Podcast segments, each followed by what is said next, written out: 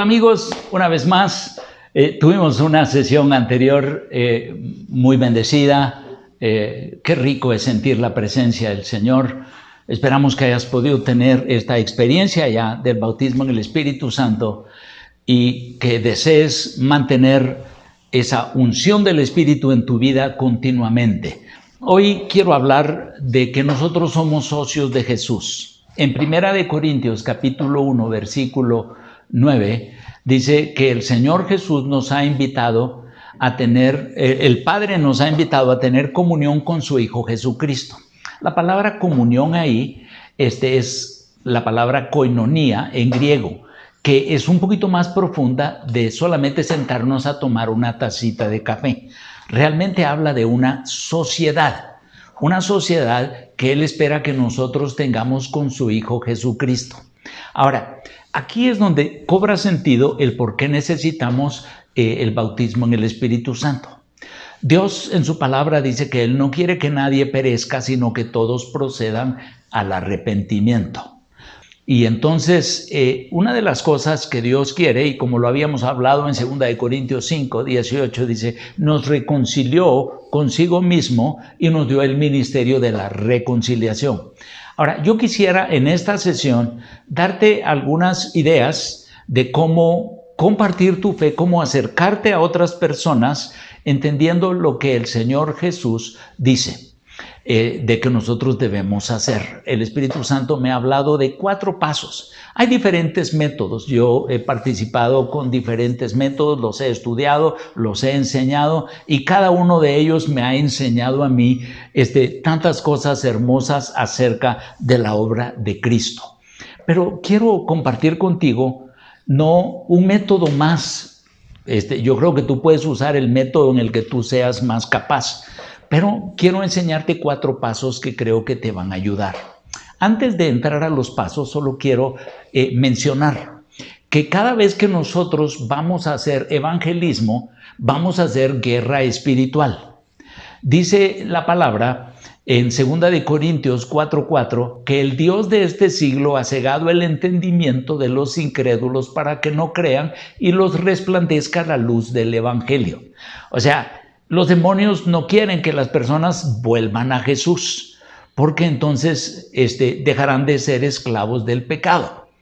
Luego, en Hechos 26, 18, eh, Pablo, cuando está contando su testimonio, eh, él, cuenta cómo Jesús se le apareció y le dijo, yo soy Jesús al que tú persigues y le dijo, yo te estoy señalando, te estoy dando la tarea de que vayas a los pecadores y que abras sus ojos para que salgan de las tinieblas a la luz y del poder de Satanás al poder de Dios. Ahora, definitivamente hacer la obra de Dios, solo, solo Dios la puede hacer y por eso necesitamos el bautismo del Espíritu Santo.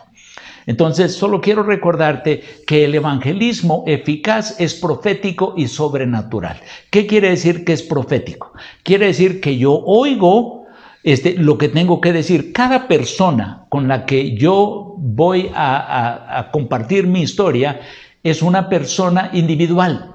Y entonces no puedo seguir una regla, un cliché con todas las personas. Tengo que oír al Espíritu Santo para ver cómo el Espíritu Santo quiere que me acerque. Entonces, el Espíritu Santo me ha enseñado a través de, de, mi caminar con el Señor y de leer el Nuevo Testamento y la vida de Jesús, cuatro pasos que me han servido a mí para acercarme a las personas. El primero es amar. ¿Y qué quiero decir con amar?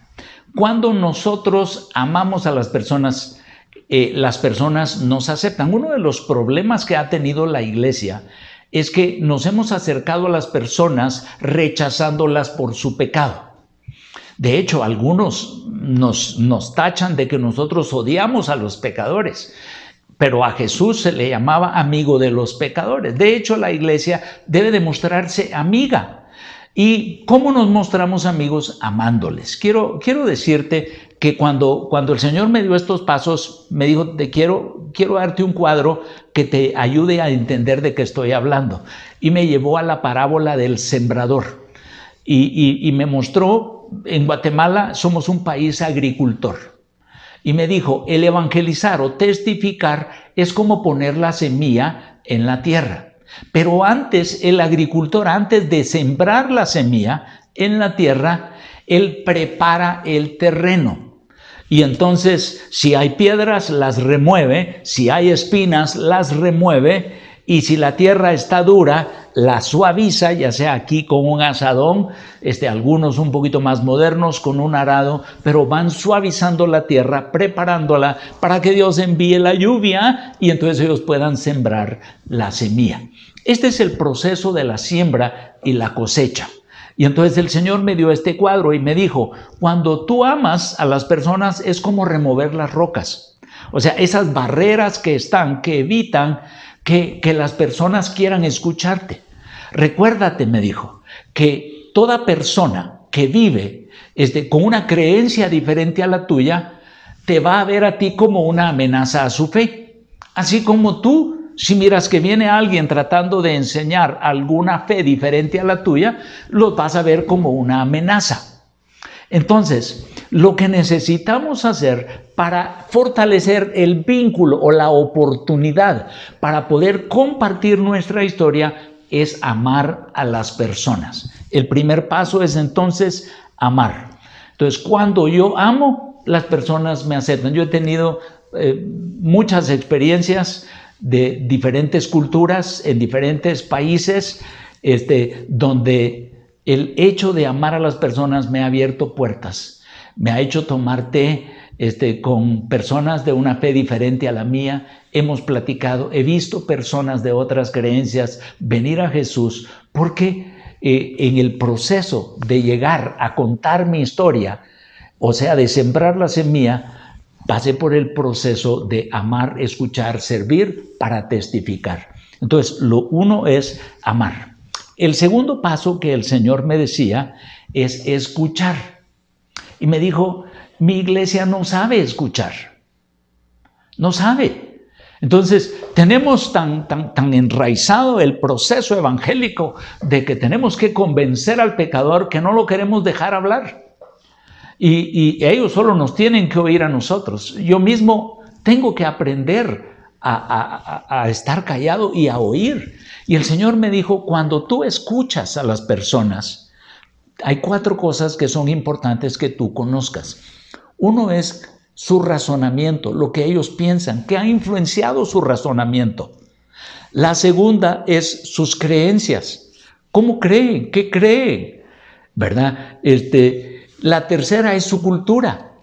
O sea, hay personas que tomando té con ellos puedes acercarte a ellos. Hay otros que comiéndote un caldito de frijoles te puedes acercar a ellos. Hay unos que si tú no te quitas los zapatos para entrar a tu casa los ofendes. Entonces, conocer su cultura es importante para que no haya nada que te separe de ellos. Y si no escuchas, no vas a conocer ni su razonamiento, o sea, su proceso del pensamiento, ni sus creencias, ni su cultura, y mucho menos sus necesidades. Y son cuatro cosas que el Espíritu me dijo, es importante. Y me dijo, cuando tú escuchas a las personas, ellos abren su corazón. Me dijo, no hay persona que sienta que alguien le está poniendo atención que no esté dispuesta a abrir su corazón. ¿Para qué? Para que los influenciamos. Y yo te puedo decir, si tú quieres ser un líder en algún área, trata de aplicar esto. Ama a la persona a la que quieres influenciar Escúchala. Escucha su corazón. Das dar cuenta que tienen ideas mejores que uno en, muchas, en muchas cosas. Esto es para el liderazgo, pero en el evangelismo tú por lo menos vas a escuchar estas cuatro cosas. Razonamiento, creencias, cultura y sus necesidades. ¿Verdad? Y el Señor me decía, cuando tú este, los escuchas es como remover espinas porque vamos a encontrar realmente el lugar donde ellos están. ¿Cómo está su corazón lastimado? Hay muchas personas que han sido lastimados por evangélicos, porque los atacaron, porque este, no fueron íntegros. Les dijeron que harían una cosa e hicieron otra. o porque hablaron de ellos, los criticaron, les robaron, les mintieron, no sé, y eran cristianos. Y entonces están con resentimiento. Este, eh, yo soy médico y nosotros eh, utilizamos el término de vacuna cuando queremos que, que a una persona no le dé una infección. Y entonces los vacunamos. Hay muchas personas que han sido vacunadas por evangélicos contra el evangelio y no quieren saber de evangélicos. ¿Verdad? Y entonces cuando nosotros les escuchamos, podemos entender el estado de su corazón y cómo les podemos servir, que es el tercer paso. Entonces, cuando yo los amo es como remover las piedras. Cuando los escucho es como remover las espinas. Pero cuando yo lo sirvo es como suavizar la tierra. Nosotros podemos servir a las personas en dos áreas. Una es en el área natural, con mi tiempo, con mis talentos, con mi tesoro, o sea, con todas mis capacidades. Yo puedo servir. Digamos, el, buen samaritano nos cuenta la Biblia que él este, vio a un hombre que estaba eh, que había sido robado, está tirado en el suelo, él utiliza su dinero, su tiempo, sus talentos, lo levanta, lo lleva a un mesón, le dice que lo, que, este, lo limpia sus heridas y le dice que, que, le den un cuarto que él va a pagar y que lo alimenten y que si gastan algo más, este, él lo va a hacer. ¿Qué está haciendo él? Sirviendo con sus habilidades naturales. Todo lo que tenemos Dios nos lo ha dado. O sea que nosotros servimos Toda buena dádiva, todo don perfecto proviene de Dios. Entonces, cuando nosotros servimos con nuestros talentos, servimos con algo que Dios nos ha dado. Pero Pablo dijo, cuando yo vine a ustedes, no vine con este, palabras de humana sabiduría, sino con demostración del Espíritu de poder. La otra forma en la que nosotros podemos servir es con el poder de Dios. Hay personas que están este, enfermas, hay personas que están bajo alguna opresión satánica. Hay personas que están en escasez y necesitan un milagro de trabajo, de provisión, no sé, para salir de administración, eh, necesitan un milagro en su área financiera. Entonces nosotros podemos servir a las personas con el poder sobrenatural de Dios para que sucedan milagros.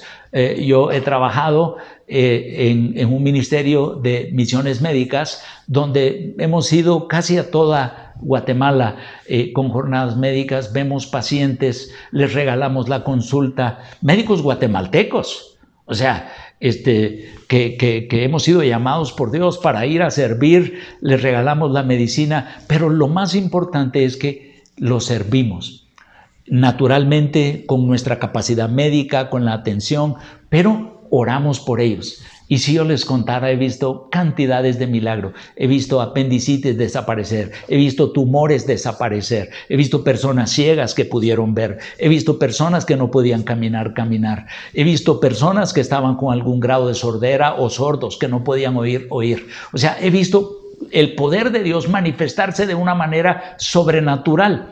Entonces, pero ¿qué es lo que tuve que hacer yo? Tuve que estar dispuesto a servir. Y esto es lo que me decía el Espíritu Santo. Cuando nosotros servimos, nosotros ganamos la confianza de las personas y ganamos credibilidad. Lo que, estamos, lo que estoy diciendo con esto es ellos van a darse cuenta que no somos unos boconazos, que solo estamos hablando. El reino de los cielos no consiste en palabras, sino en poder. Y entonces no es solamente de hablar un montón, es hacer, hacer, poner en práctica las obras de Dios. Y entonces yo sirvo con lo natural y sirvo con lo sobrenatural. De ahí porque nosotros necesitamos el bautismo en el Espíritu Santo, ¿verdad? Porque entonces eh, las personas experimentan el poder de Dios. Entonces hemos hablado de tres pasos, amar, escuchar y servir. Entonces, eh, a toda persona a la que yo sirvo confía en mí y sabe que yo soy auténtico, que puede confiar en mí y que, soy una persona con credibilidad. Entonces ahora viene el cuarto paso, que es testificar. Ninguno de nosotros deberíamos de testificar a menos que la persona con la que nosotros querramos compartir nuestra historia nos dé permiso. Y para eso es que nosotros amamos, escuchamos y servimos, para que este, preparemos la tierra y lleguemos al punto donde ellos nos den el permiso de compartirles nuestra historia. Ahora, a mí me gusta como la Biblia dice, recibiréis poder y me seréis testigos cuando haya venido sobre vosotros el Espíritu Santo. ¿Por qué? Porque este, evangelizar es contar mi historia. No es decirle a la persona, es que tú eres este tipo de pecador, es que tú estás haciendo esto, tú estás haciendo el otro. A nosotros nos gusta señalarle lo malo a las personas. Pero cuando cuento mi historia, es al revés. Yo cuento cómo yo era antes de conocer a Jesús, cómo entendí lo que Jesús hizo, cómo recibí a Jesús ¿Y cuál es la diferencia en mi vida ahora que tengo a Jesús? O sea, en lugar de decirle esto es lo que tú tienes que hacer, ¿por qué no contarles mi historia? Miren, la gente este, se emociona cuando ellos ven una historia real, una historia de alguien transformado. Somos transformados para transformar. Dice en Romanos 10, ¿cómo van a creer si no han oído? ¿Cómo van a oír si no hay quien les predique? ¿Cómo predicarán si no fueren enviados? No tenemos excusa. Jesús dijo, como el Padre me envió, yo los envío. Y entonces, ¿cómo lo vamos a hacer? Lo vamos a hacer a través de cuatro pasos. Amar a la gente, escucharlos, servirlos y testificarles. Entonces, cuando, cuando yo cuento mi historia, les dije yo, yo la divido en cuatro partes. Una es cómo era mi vida antes. Ahora, no les cuento todas las cosas sucias que yo he hecho en mi vida, sino que hablo de tres áreas importantes donde yo este, he tenido problemas. Y es en mi deseo de honra. He buscado honra en las personas y he, este, he querido que las personas eh, me, me, honren a mí y cuando no me honran me terminan hiriendo y termino con un corazón lastimado. Y entonces he tenido muchas historias de ser herido por confiar en que la gente me iba a honrar. La segunda es en mi área de poder. Muchas veces he terminado con temor, con ansiedad, con preocupación y muchos hasta se deprimen porque en lugar de confiar en Dios, ellos confiaban en su poder, en su capacidad, en lugar de confiar en Dios. Yo he tenido muchas situaciones donde he estado con temor, ansiedad y preocupación. Y la tercera es en el área de gloria. Si Dios no es mi gloria, mi carne determina cuáles son los placeres que yo me merezco. Y he caído en muchos pecados dejando que mi carne sea mi fuente de gloria y no que Dios sea mi deleite. Entonces, no hablo de todo lo sucio que he hecho, pero hablo de tres cosas este, cómo estaba yo en mi deseo de honra, de poder y de gloria. Luego, la segunda es cómo entendí. ¿Cómo entendí qué? Este, ¿Cómo entendí que Jesús murió para pagar por mis pecados en la cruz? ¿Cómo entendí que la sangre de Jesucristo me limpia de todo pecado? ¿Cómo entendí que Jesús cumplió la ley? ¿Cómo entendí que Jesús resucitó? Y no solo lo entendí, sino que lo creí. Y entonces aquí comparto mi experiencia como mi mami me contó, me, daba su testimonio y, y, me explicaba estas cosas, como el Espíritu Santo me ayudó a mí a creerlas, me dio la fe y entonces de ahí viene el tercer paso y es ¿qué hice? Una vez que yo entendí y creí lo que Jesús hizo por mí en la cruz, yo quería esa vida que solo Jesús puede dar y entonces lo invité a entrar en mi corazón. Primero le dije, Señor, admito que soy pecador. He pecado contra ti y vengo a pedirte perdón. Estoy arrepentido. No quiero vivir una vez más en pecado. Ayúdame. Y creo que tú me puedes dar vida te pido que entres en mi corazón, te recibo como mi Señor y mi Salvador. Quiero que seas mi Padre, mi Dios, mi Salvador, en el nombre de Jesucristo. Y de ahí viene la cuarta área de mi testimonio, que es cómo es mi vida diferente. Bueno, soy médico, les dije, y mi vida ha cambiado. Yo he dedicado mi vida a servir a la gente por amor. Dios, yo estudié medicina con ganas de hacer mucho dinero con la medicina. Sin embargo, Dios cambió mi corazón.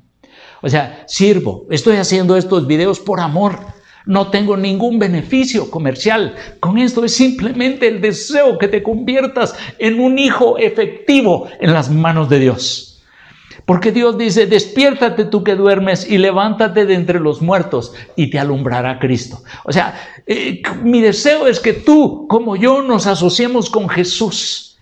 Y entonces, este, esa es la diferencia en mi vida. Este, soy perfecto, cometo muchos errores todavía. Este, a veces tengo momentos de cólera, de enojo y tengo que pedir perdón al Señor.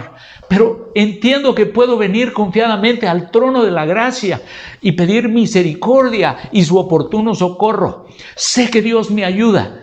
Pero lo más importante es que he visto mi vida efectivamente este, transformando la vida de otros por el poder del Espíritu Santo en mí con estos simples cuatro pasos. Amar, escuchar, servir y contar mi historia. Cómo Dios me cambió y cómo ahora este, mi vida ha venido cambiando en esos tres deseos. Este, cómo ahora trato de que no sea mi carne la que determine este, quién es mi deleite, sino Dios. Este, ya trato de no confiar en mi capacidad, sino en el poder de Dios. Él es este, es mi escudo, es mi gloria y el que levanta mi cabeza. Él es muro de fuego alrededor mío. El Salmo 91. Yo habito o trato de habitar al abrigo del Altísimo para que debajo de sus alas yo esté seguro. Él es el que provee para todas mis necesidades. Mi Dios suplirá todo lo que te falta de acuerdo a sus riquezas en gloria. Y trato de no confiar más en que las personas me honren, sino que Dios diga, Tú eres importante para mí, eres mi hijo amado y tengo mucha confianza en ti. Quiero darte las gracias porque estás invirtiendo tiempo en escuchar. Espero que estos, estos videos te ayuden a incorporarte en un grupo eh, de estudio de la palabra formal y puedas seguir creciendo. Solo estoy dándote los primeros pasos de un cristiano para saber que vas para algo hermoso, sobrenatural en lo que te queda por vivir. Que Dios te bendiga, bendigo tu vida y oro porque haya una, una unción del Espíritu continua en tu vida. En el nombre de Jesús. Amén. Bendición.